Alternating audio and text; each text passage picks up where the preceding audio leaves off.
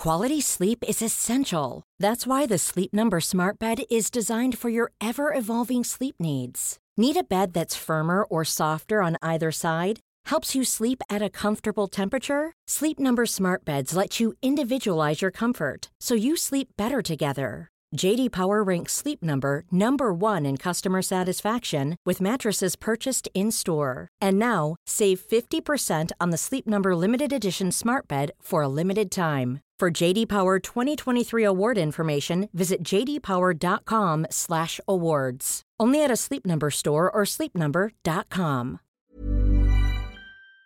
Le 2 octobre 1998, le jeune Gregory Whitman, de 13 ans, se fait assassiner en rentrant de l'école. Il reçoit presque 100 coups de couteau au cou et à la poitrine tellement qu'il est presque décapité. Son grand frère, Zachary, de 15 ans, est celui qui l'a retrouvé dans la buanderie de la maison.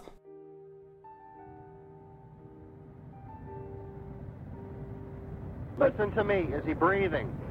No, no, He's not breathing? no. All right, stay on the phone with me a minute. What? I gotta call my mom. Okay, you need to stay on the phone with me for now, okay? I gotta call my No, mom. you need to stay on the phone with me. Okay.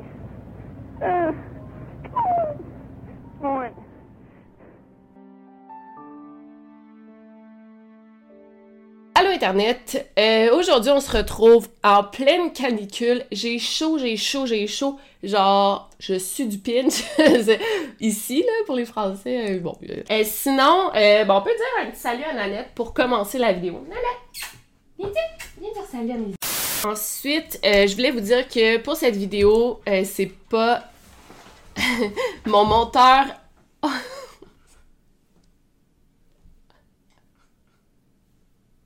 Ok. Ensuite, pour cette vidéo, vous remarquez que c'est pas mon monteur habituel. Euh, je suis arrivée devant. Bref, j'ai même pas besoin de l'expliquer. C'est que on n'a pas eu le temps. J'ai pas eu le temps d'y envoyer. Il était pas disponible pour cette. Peu importe, c'est.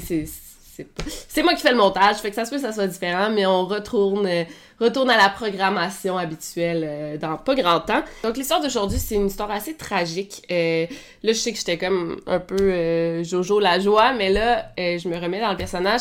C'est très tragique, c'est super triste ce qui est arrivé. C'est le genre d'histoire qu'on on sait pas vraiment ce qui est arrivé. Même aujourd'hui, c'est arrivé en 98, même encore aujourd'hui, on a une petite idée, mais on n'est pas sûr à 100%. Étonnamment, c'est vraiment pas une affaire connue. Moi, j'ai vu presque aucune vidéo. Ben, en fait, j'ai cherché sur, YouTube, puis il y avait comme aucune vidéo de true crime euh, sur ce sujet. Il y a pas énormément d'informations, mais j'ai quand même réussi à avoir l'essentiel. C'est tellement triste, c'est tellement choquant que je comprends pas que pas tout le monde en parle. Fait que je vais vous expliquer plus tard comment j'ai j'ai été mise au courant de cette histoire. Et euh, ben là, euh, je vais arrêter de parler puis on se lance dans la vidéo.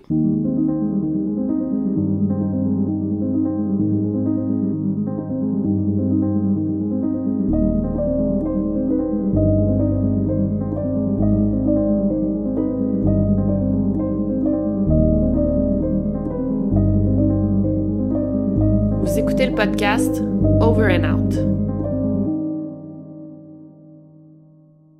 Donc, on va commencer par le tout début. Nous sommes dans la communauté New Freedom, euh, dans l'État de la Pennsylvanie. Et il y a la maison des Whitman. Donc, on a les parents, Ron et Sue. Je pense que c'est des gens assez aisés. Et il y a leurs enfants, euh, Zachary de 15 ans et Grégory de 13 ans. Et ça commence la journée du 2 octobre 1998. Et dès le départ de la journée, il y avait de quoi de différent. En fait, Zachary était malade, se sentait pas bien. Donc, contrairement aux autres journées de la semaine, il n'est pas allé à l'école. Il est resté tout seul à la maison. Vers 15h10, Grégory, de 13 ans, rentre à la maison comme à tous les jours. Il rentre à pied. Il a passé une vraiment belle journée à l'école, il, a- il était en classe, il a parlé avec ses amis, il est de bonne humeur. Environ 8 minutes après le retour de Grégory, Zach entend un gros bruit qui provient de l'étage du bas. Zach, à ce moment-là, il était dans son lit en train de dormir. Il descend voir ce qui se passe et c'est là qu'il découvre son petit frère dans une mare de sang. Il est inconscient et, comme je vous ai dit plus tôt, il a la tête, euh, il est décapité, presque. Un peu en panique, il s'en va appeler la police. Malheureusement, on n'a pas accès à l'appel 911, puis moi je trouve ça toujours important de le passer quand on l'a. Je vous ai passé un extrait au début, c'est vraiment ce seul extrait qu'on a de disponible. Je vais vous le repasser, euh, mais on n'a pas l'appel au complet malheureusement, mais écoutez bien. Listen to me. Is he breathing? No, no, He's not breathing? no. All right, stay on the phone with me a minute. What? I gotta call my mom. Okay, you need to stay on the phone with me for now, okay? I gotta call my mom. No, you need to stay on the phone with me. Okay. Uh, come on. Okay, you're sure that he's not breathing? I, I'm pretty sure his, his throat's open. Come on, he can't breathe like that. Okay. I need to call my mom. The fire department's right down the street. What's taking them so long? Zach est clairement en détresse et selon le transcript, donc euh, on a par écrit l'appel du 911, il raconte qu'il a descendu les marches et la porte de la buanderie était entr'ouverte et c'est là que son petit frère était couché. Et dans l'appel, pendant qu'il parle au dispatcher, il dit deux mots, gone, gone, gone. Ça veut dire il est comme parti, parti, parti, sûrement en parlant de son petit frère comme qui, qui est mort. Et euh, ensuite il dit why, why, why. Les policiers arrivent rapidement sur les lieux. Zach, qui est en détresse, est aussi comme surexcité. Il a du sang plein les mains et il arrête pas de hurler d'une façon très très stridente là, c'est aigu. Il arrête pas de répéter qu'il doit appeler sa mère, qu'il doit appeler sa mère, qu'il doit appeler sa mère. À un moment, les policiers réussissent à le calmer et lui demander ce qui est arrivé. Il explique aux policiers qu'il dormait dans sa chambre il avait comme laissé une clé, caché une clé pour que son petit frère euh, puisse rentrer à la maison. J'imagine que normalement ils rentraient ensemble. Ensuite, il a entendu un gros bruit à l'étage du bas, comme je vous ai dit. Il dit que c'était comme si on lançait quelque chose contre le mur. Zach est descendu en vitesse et c'est là qu'il a vu son petit frère et qu'il a appelé le 911. La scène de crime est sécurisée par les policiers, mais ça, on va y revenir aussi. Et Greg avait été poignardé là, de manière tellement violente. Là. On a compté environ une centaine de coups de couteau. Il avait été poignardé 65 fois dans le cou et sa gorge avait été tranchée 17 fois. Ses cordes vocales avaient été tranchées durant le meurtre et même que les coups de couteau étaient si profonds que ça l'avait atteint euh, sa colonne vertébrale. Greg avait aussi 25 coupures aux mains, donc il avait sûrement essayé de se défendre, puis ça l'a coupé en même temps. Et il y avait plein d'autres petites coupures ben, vraiment superficielles, comme minimes, un peu partout, par exemple aux avant-bras, sur les clavicules. Euh, puis c'était comme des genres d'égratignures. Et selon le médecin légiste, il dit que heureusement dans tout ça, ben Greg est mort très rapidement. Tout de suite, en voyant la gravité du meurtre, la violence aussi, les policiers déterminent que probablement que Greg connaissait son tueur. Tu sais, un tueur random qu'il connaît pas va pas attaquer de manière si violente de manière générale. Fait qu'ils disent sûrement que le meurtre a été fait dans un élan euh, de rage, de haine, et justement que c'est rare qu'un inconnu poignarde 100 fois. Les policiers trouvaient que la situation était assez étrange, ils ont donc décidé de rapidement fouiller la maison et de l'inspecter. Ils ont passé le luminol, ils en ont euh, découvert un peu partout dans la maison des petites traces de sang, euh, notamment dans le salon et près du jacuzzi à l'extérieur. En allant à l'extérieur, justement, en fouillant, c'est là qu'ils ont découvert un petit canif en plastique, assez bon marché, vraiment cheap, et euh, des gants de soccer imbibés de sang. Et tout ça avait été enterré dans la cour. Le canif a été déterminé comme étant l'arme du crime, et les gants, comme ils appartenaient à Zach, ben tout de suite, les policiers ont déterminé que le tueur était nul autre que le frère de Grégory, Zachary. Donc seulement une semaine plus tard, Zachary a été chargé pour le meurtre de son frère, Grégory. Puis il y avait d'autres preuves, là, pas juste les gants. En fait, ben, toute la situation est assez étrange, c'est des preuves circonstancielles, si on veut. Et sinon, ben, le, chandail, le t-shirt de Zach était imbibé de sang, encore ça aussi, on va y revenir. Et Zach avait une coupure au doigt qui matchait exactement une coupure sur le gant. Je pense qu'il n'y a pas plus parlant que ça, que cette coupure-là. À moins qu'il se soit fait cette coupure-là plus tôt dans la journée. Tu sais, on peut pas le prouver, ça, il aurait pu se faire faire la coupure le jour précédent, mais cette preuve-là, avec toute la situation, détermine aux yeux des policiers qu'il serait coupable.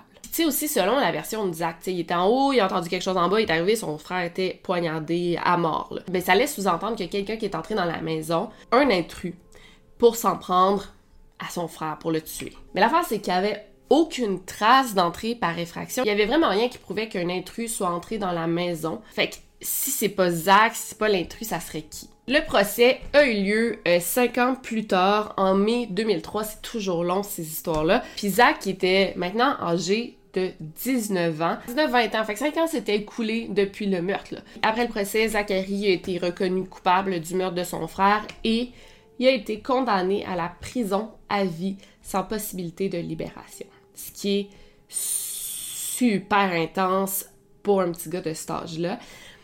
Puis aussi, l'affaire qui est vraiment inquiétante dans tout ça, c'est que depuis le jour 1, Zachary, il affirme qu'il est innocent à 100%. Fait que la question dans cette histoire-là, euh, que je vous invite à répondre en commentaire, on va voir un peu toutes les preuves, mais c'est est-ce que Zachary est réellement coupable? Ses parents, Sue et Ron, eux, euh, ils croient vraiment, dur comme fer, en l'innocence de leur fils. Donc là, afin de se faire notre propre opinion, on va regarder les preuves qu'on a ensemble. Donc on va réviser pour commencer euh, le timeline. Il y a une amie de Greg qui s'appelle Erin Jeffrey qui a appelé à la maison le jour du meurtre à 15h09. C'est à peu près dans le même moment euh, que Grégory rentre à la maison.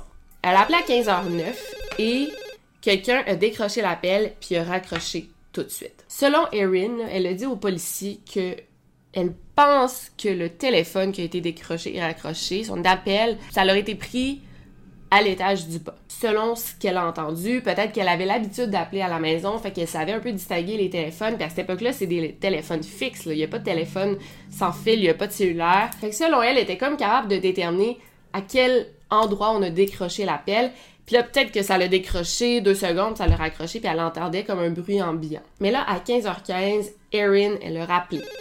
Et cette fois-ci, c'est Zachary qui a décroché. Il a répondu en disant qu'il ne croyait pas que son frère était rentré à la maison. Cette fois-ci, l'appel sonnait quand même différemment, fait qu'elle croit que lors du deuxième appel, il a été pris à l'étage du haut. Et c'est après cet appel que Zach aurait été réveillé, donc supposément qu'il aurait été comme plus alerte et il aurait entendu un bruit à l'étage du bas et serait allé pour finalement découvrir son frère. Et si on y pense bien, mettons qu'on considère qu'il y a un intrus qui est entré dans la maison pour tuer Greg, ben ça aurait comme de la logique. Tu sais, le tueur est en train de tuer, l'assassin est en train de tuer Grégory, le téléphone sonne, il répond, il raccroche tout de suite pour pas réveiller Zach s'il est au courant que Zach il dort. Et là, le deuxième appel, maintenant que le tueur était enfui, Là, ça l'a réveillé Zach, il est allé en bas, puis il a vu son petit frère. Ou peut-être que le tueur, justement, il est en train d'assassiner Greg, mais là, il a entendu Zach parler en haut, fait qu'il s'est enfui, puis c'était ça comme le bruit que Zach aurait entendu. Mais qu'est-ce que ça nous dit, ça? C'est que selon le timeline, du moment que Greg est rentré et le moment où Zach a appelé le 911, on parle d'une fenêtre de temps de 7 minutes et demie. C'est vraiment pas beaucoup, là. Fait que si on pense que Zach a tué son frère, est-ce qu'en 7 minutes et demie, un petit gars de 15 ans aurait pu tuer justement son propre frère, enterrer l'arme du crime et être assez calme pour répondre au téléphone, pour parler à Erin de manière assez décontractée, puis finalement appeler la police. Aussi, je vais revenir tout de suite à l'enquête des policiers et euh, la scène de crime. On pourrait aussi dire que l'enquête n'a pas été faite de manière super professionnelle parce que les policiers qui sont rentrés dans la maison sur la scène de crime ne portaient pas de protecteur de chaussures et de gants. Puis de cette manière-là, si tu, tu protèges pas justement tes, tes, tes... Small details are big surfaces. Tight corners are odd shapes. Flat, rounded, textured or tall. Whatever your next project, there's a spray paint pattern that's just right. Because Rust-Oleum's new Custom Spray 5 in 1 gives you control with five different spray patterns. So you can tackle nooks, crannies, edges, and curves – without worrying about drips, runs, uneven coverage, or anything else. Custom Spray 5 and 1. Only from rustolium Quality sleep is essential. That's why the Sleep Number Smart Bed is designed for your ever evolving sleep needs. Need a bed that's firmer or softer on either side? Helps you sleep at a comfortable temperature? Sleep Number Smart Beds let you individualize your comfort so you sleep better together. JD Power ranks Sleep Number number 1 in customer satisfaction with mattresses purchased in-store. And now, save 50% on the Sleep Number limited edition Smart Bed for a limited time. For JD Power 2023 award information, visit jdpower.com/awards. Only at a Sleep Number store or sleepnumber.com. chaussures, tes traces de pas, tes, tes mains, ben tu peux vraiment contaminer des preuves essentielles. Et si tu contamines des preuves essentielles, ben, elles sont plus valides en cours. Fait ça, c'est une affaire. Ensuite, il y a plein de personnes qui étaient hors policiers, hors enquêteurs, qui ont mis les pieds sur la scène de crime. Encore là, de manière non protégée adéquatement. Il y a environ, en tout, là, plus ou moins 25 personnes qui sont allées sur la scène de crime et qui auraient très bien pu contaminer. Fait le protocole n'a pas été suivi, puis en cours, je pense que tu peux quand même débattre ça. Euh, voilà. Un autre point qu'on n'aborde pas vraiment, c'est pourquoi Zachary aurait tué son frère. C'était quoi son motif, tu? Les deux gars, ils s'aimaient beaucoup, beaucoup. Ils étaient super proches. Ils se protégeaient l'un l'autre. En fait, Zachary est décrit comme étant un petit peu plus silencieux, introverti, tandis que Greg, il était super social, extraverti. Donc, les deux se protégeaient un peu avec euh, chacun leurs forces et leurs faiblesses. Fait pourquoi Zach aurait tué son petit frère s'il l'aimait beaucoup, il s'entendait super bien avec? Puis ça, c'est pas juste les parents qui le disent, c'est les amis d'école, les professeurs, les voisins, les proches. Et selon Sue, la mère, elle dit que depuis le début, les enquêteurs ont dit OK, Grégory a été tué, il y avait Zach à la maison, il était tout seul, c'est lui coupable. Puis jamais vraiment cherché à, à trouver d'autres coupables, trouver d'autres preuves. Dans leur tête, dès le jour 1, c'était Zachary qui avait en tête. C'était lui l'assassin pour les policiers. Fait qu'ils n'ont pas enquêté d'autres personnes. Parce que si on vient à l'histoire de Zach, il y a un intrus, selon lui, qui est rentré dans la maison. Mais il y a un témoin anonyme qui a dit qu'apparemment, il y avait une personne vraiment louche qui vivait euh, près de la maison des Whitman. Et euh, cette personne-là se promenait toujours avec un canif dans les poches. Et elle avait dit, et je cite, Quelqu'un doit tuer ces gosses de riches et cacher les preuves. Et ça, c'est quand même une estie de bonne piste pour de vrai, si c'est vrai, mais ça n'a jamais été enquêté. C'est ça qui est bizarre. His throat was slashed here. We know that from the autopsy. He actually collapsed here. Then somehow he was picked up, thrown into this table. This table was had blood on it. Table broke. They picked up Greg. They walked him through here, carried him through here. Excuse me, carried him. Hopped over this gate, which is very difficult to do with someone in your arms. Uh, Greg certainly could not have hopped over that gate. This is our this is our laundry room. When Zach found Greg, Greg was leaning more or less like this on the washing machine, and belie- and I don't know exactly his position because I've never been able to, to to look at the photos. Il y a aussi des preuves matérielles qui ne matchent pas. Par exemple, Zach qui portait des chaussettes et ils ont été analysés, bien sûr. Il y avait un petit peu de gazon, un petit peu de terre, à peine, et un petit peu de traces de sang. Pas beaucoup. Vraiment pas beaucoup. Pas assez pour un gars, premièrement, qui a poignardé 100 fois son frère. Les chaussettes seraient imbibées de sang. Il y en aurait beaucoup plus que des minuscules traces de sang. Et de la terre et du gazon, ben, Zach, supposément, serait allé enterrer l'arme du crime dans, la cour avec ses mains. Il l'a enterré dans la terre, puis tout.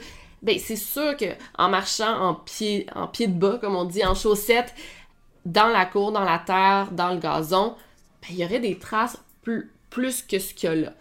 Fait que ce que ça nous dit, c'est que, mettons, Zach s'était changé de chaussettes, ben, il y aurait aucune trace de sang dessus, il y aurait aucune terre, aucun gazon. Fait qu'il y en avait juste un petit peu, c'était comme de l'usure normale de la journée, tu sais. Puis Zach, à 15 ans, je pense pas qu'il soit assez logique pour dire, OK, je vais me débarrasser de mes chaussettes imbibées de sang, je vais en mettre des nouvelles, je vais aller marcher un petit peu, juste pour mettre un petit peu de traces de sang, puis ensuite aller marcher dehors juste un petit peu, mais pas trop, mais juste assez. Il aurait pas pensé à tout faire ça. Aussi, son chandail bleu, il y avait du sang dessus, mais il y avait pas des éclaboussures de sang, du blood spatter. C'était vraiment un transfert de sang. Donc, il a sûrement pris son, frère dans ses bras, il l'a sûrement touché, ça allait fait un transfert de sang. Mais si il avait poignardé son frère. Le chandail, il y aurait beaucoup plus de sang dessus, puis ça serait des gouttes de sang. Quand tu, poignardes quelqu'un, le sang revole. Puis aussi Henry Lee qui dit la même chose, c'est pas le même blood spatter. Puis, ben lui, il a été engagé pour des affaires super célèbres, comme je pense O.J. Simpson. C'est vraiment l'expert en sang dans des procès euh, criminels. Aussi, si on regarde les gants retrouvés, le sang à l'intérieur était seulement celui de Greg. Fait que si Zach s'est coupé, ben, il y aurait du sang de Zach, il n'y en avait pas. Il était vraiment, vraiment détrempé, là. Les gants, là, c'était imbibé de sang. ok? C'était vraiment juste du sang. Selon les experts, en mettant les, des gants aussi détrempés de sang, ben, ça va laisser des particules de gants, du tissu, sur tes mains. Tu sais, c'est microscopique, là, mais ça quand tu fais le test, tu peux le voir. Zach en avait pas sur ses mains de particules de, de gants. Puis aussi, pensez-y, il enlève les gants mouillés de sang. Ses mains sont donc nécessairement mouillées. Puis là, faut qu'il enterre, faut qu'il creuse avec ses mains pour enterrer le canif et les gants. Fait qu'il y aurait de la terre sur ses mains, c'est sûr, sous les ongles. Tu sais, des fois, c'est encore là microscopique, là. Petite graine de terre sous l'ongle. Il n'y avait rien de ça. Fait que là, vous allez me dire, il a dû se laver les mains dans un lavabo. Mais non, tous les drains des lavabos, euh, des douches, des bains de, de la maison ont été analysés à la recherche d'une mini-goutte de sang. Il n'y a rien qui a été trouvé. C'est tellement fou cette histoire-là parce que je trouve que les deux se peuvent, autant du côté de l'intrus qui est rentré pour tuer ou Zachary. Je trouve que c'est deux trucs que on a des oui mais à chaque possibilité. Parce que tu penses, tu sais là je vous ai donné les preuves, fait que vous vous dites OK ben c'est quelqu'un d'autre qui est rentré. Mais si tu y penses bien là, est-ce qu'un intrus aurait pris le risque de tuer un jeune de 13 ans en plein jour dans un quartier résidentiel quand tous les enfants, les jeunes reviennent de l'école à pied et ensuite enterrer l'arme du crime dans une cour quand il y a des voisins autour et, il aurait fait ça pour absolument aucune raison, aucun motif. Ça n'a pas de sens là, tu sais. Puis aussi si tu y penses, si c'est un intrus, pourquoi il aurait enterré l'arme du crime et les gants dans le jardin de la maison? Parce que de cette façon, il peut beaucoup plus se faire attraper. Fait qu'il aurait été mieux pour lui de se débarrasser des gants et du canif, je sais pas, dans un lac. T'as mille endroits pour t'en débarrasser, mais pas dans la cour de la victime, parce que là, si tu fais ça, t'as beaucoup plus de chances de te faire attraper, soit parce que tu perds du temps à l'enterrer, et deuxièmement, ben, peut-être que t'as laissé ton ADN dans les gants, ton sang, tu sais pas, là. Peut-être que le propriétaire du canif peut être retracé à cause d'empreintes digitales. C'est complètement illogique, tu sais. Mais d'un autre côté, ça pourrait être aussi un compagnon de classe de, de Grégory, un jeune euh, qui serait rentré de l'école avec lui, il se serait fâché avec lui, puis je sais pas, il l'aurait tué. Ça, c'est une autre possibilité. Mais encore là, tu sais, les, enfants, ils ont été interviewés. Grégory, il avait pas d'ennemis, il y a pas de petit gars qui a fait de menaces, il comme aucun autre suspect. Puis là, on est 22 ans, 24 ans plus tard, cet enfant-là aurait parlé à un moment, là, c'est sûr. Pas sûr, probablement, mais pas sûr. En ce moment, j'ai tendance à croire que c'est Zach, surtout là, à cause de la coupure du doigt et du gant, et ben toute, la situation. Ce qui est fou là-dedans, c'est que, encore à ce jour, les parents de Zachary et Grégory croient en l'innocence de Zachary dur comme fer. Puis c'est pas une position vraiment facile à, adopter là, face à tes proches, face à tes frères et sœurs, des parents, face au voisinage, face aux médias. Ça a été vraiment difficile, tu sais, tout, tout le monde les ont blâmés, puis tout le monde a dit, tu sais, get over it, là, ton fils est un meurtrier, acceptez-le. Mais non, eux, ils croient encore qu'il est innocent. Uh, as far as I'm concerned, the media actually committed a a crime. They absolutely jumped to conclusions the next day, and uh, so I consider what they did criminal. And another thing that really sticks out in my mind is the fact that the uh, media said that uh, I have raised two children. Excuse me, not I. My husband and I have raised two children. One is a monster, Zach. One is a great kid, Greg. They contributed to the fact that, that my family, mostly my children, my husband, my, my relatives' lives were ruined. Puis c'est aussi ça qui me fait hésiter parce que les avocats de Zachary, euh, eux aussi croient en son innocence. Puis tu sais, ils ont toutes les preuves devant eux. Puis ils croient à son innocence. Euh, son avocate, Tina, qui est du Innocence Project. Il s'occupe d'affaires comme celle-ci quand il croit que la personne euh, en prison est innocente, ils vont comme revoir le dossier. Mais c'est comme ça j'ai été mise au courant de l'histoire. Euh, c'est avec le podcast Serial où il parle du meurtre commis par Anan Saïd. Euh, le podcast Serial qui est très très connu, très bon en passant, que je vais faire une vidéo là-dessus là, dans pas long. L'avocate de Adnan, c'était la même avocate que Zachary Whitman. Fait que c'est un peu comme ça que j'ai été mise au courant de l'histoire. Puis elle, elle défend juste des personnes qu'elle croit innocentes. Puis malheureusement, euh, je pense que ça a été son dernier case, les Whitman. Puis elle était vraiment pas là à 100%. Euh, elle avait premièrement le cancer. Puis je pense qu'elle a comme essayé de frauder un peu les parents, tu de dire ah vous me devez tant d'argent pour payer un expert, mais finalement elle l'avait pas payé. Ça aussi c'est louche, c'est une excellente avocate. Elle a défendu des gros dossiers, mais à la fin de sa vie, elle était pas vraiment efficace de ce que j'ai lu. L'affaire là-dedans aussi, c'est que quand tu penses à ça, tu sais, admettons que Zachary est coupable, est-ce qu'il est coupable hors de tout doute? Raisonnable? C'est ça aussi. Tu on pense qu'il est coupable, mais il y a quand même des et si, mais si, et ça, et il y a quand même des preuves qui vont contre sa culpabilité. Fait que je me demande, rendu là, est-ce qu'on a eu raison de l'envoyer en prison selon le système de justice américain? Je sais pas. Mais là, attendez. En février 2018, Zachary Whitman a accepté un plea deal, donc un plaidoyer de culpabilité. Donc, il a avoué avoir tué son frère en échange euh, d'une euh, permission pour faire une demande euh, de libération conditionnelle. Donc, il a confessé, mais c'était pour obtenir sa libération. Est-ce que c'est vrai, c'est sa confession? On sait pas. Il a expliqué euh, comment ça s'est passé. Euh, selon lui, ben, il s'est fâché contre Greg parce que Greg était fâché contre lui. Quand cette journée-là, vous rappelez, Erin, elle a appelé, ça serait comme Zach qui aurait raccroché au nez d'Erin, l'ami de Greg. Greg se serait fâché tellement il poursuivait euh, Zach dans la maison en lui criant après. Zach se serait emparé d'un canif, de ses gants, continuerait à marcher dans la maison. Greg continuait à lui crier après. Et là, pour faire peur à Greg, il aurait comme fait semblant de le poignarder, mais il l'aurait poignardé pour de vrai.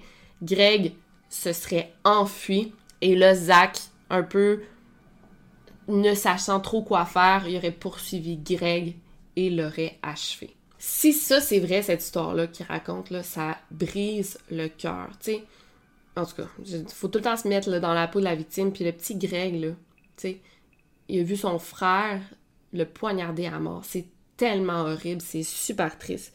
Euh, puis après ça, ben Zach qui aurait vraiment eu peur, il aurait caché l'arme du crime, les gants dans la cour et aurait appelé le 911. Mais grâce à cette confession, le 21 mai 2019, maintenant âgé de 36 ans, Zach est sorti de prison. Donc euh, voilà pour cette histoire. Euh, j'aimerais savoir si vous croyez qu'il est coupable. Hey, je sais tellement pas. Je pense que oui. Moi, dans ma tête, il est coupable pour de vrai. Mais il y a encore des trucs qui sont pas expliqués. Il y a encore des trucs, ses, chaussettes par exemple, euh, le sang, toutes les, les, preuves matérielles de sang sont pas expliquées. En tout cas, euh, dites-moi ce que vous en pensez. Ben c'est ça. Euh, j'espère que vous aimez mon montage parce que c'est moi qui ça faisait comme longtemps j'avais fait mon propre montage. Et sinon, euh, ben on se voit la semaine prochaine. Je veux pas jinxer parce que quand j'annonce un podcast, Victoria en studio, ça se passe jamais là. La, la personne m'annule. Mais si si ça marche, c'est supposé être un très très bon podcast. J'ai hâte que vous voyez ça. Fait que over and out.